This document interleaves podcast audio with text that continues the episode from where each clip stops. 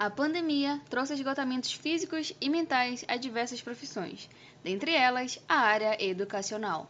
O confinamento social, a falta de estrutura e suportes tecnológicos adequados, a vida profissional ocupando espaços da vida pessoal, além de lidar com os constantes impactos causados pela Covid-19, contribuem para esse esgotamento. O professor de matemática, Nixon Souza, conta como foi a experiência com a mudança de ensino presencial para o remoto.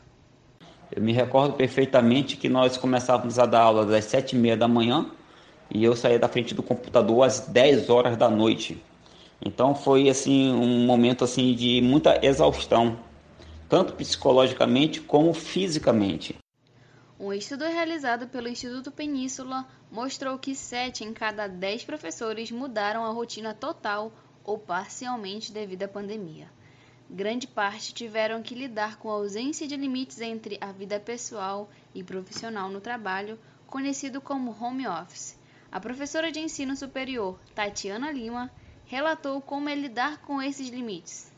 Você estabelece regras que você tem esses livros para você ler, aí você tem que preparar essa aula.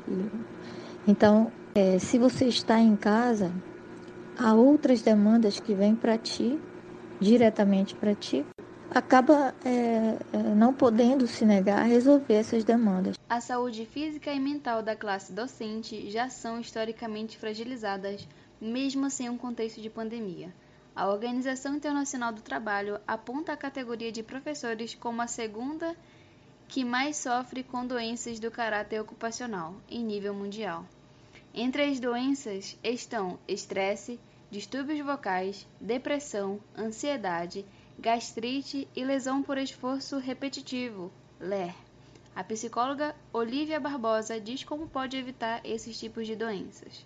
Com a pandemia do coronavírus, a casa tornou-se um ambiente para exercer as mais diversas funções, tornando confuso e estressante o ambiente de trabalho e algumas vezes comprometendo a qualidade do serviço prestado. Portanto, se não houver disciplina, estabelecimento de uma agenda com dias e horários definidos para cada atividade a ser desempenhada e procurar cumprir de forma leve, isso pode acarretar uma série de consequências negativas. Manter a regularidade do sono e colocar horários estipulados de atendimento aos pais, alunos e à escola como forma de ajudar e tirar dúvidas é uma das táticas utilizadas para não ter esgotamentos. Eu permito que o aluno até 5 horas da tarde ele possa entrar em contato comigo caso ele tiver alguma dúvida. Deu 5 horas e um minuto, ele não mais consegue mandar mensagem para mim.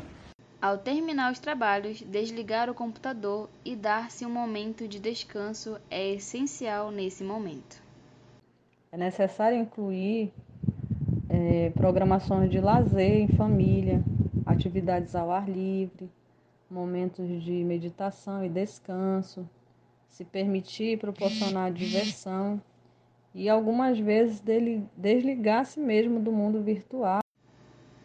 Ter consciência de que o desânimo e a ansiedade são respostas ao contexto em que vivemos pode ajudar no autoacolhimento e na diminuição das cobranças. Tempos difíceis também se apresentam como oportunidades de ressignificação e resiliência. Reportagem de Tamiles Rodrigues.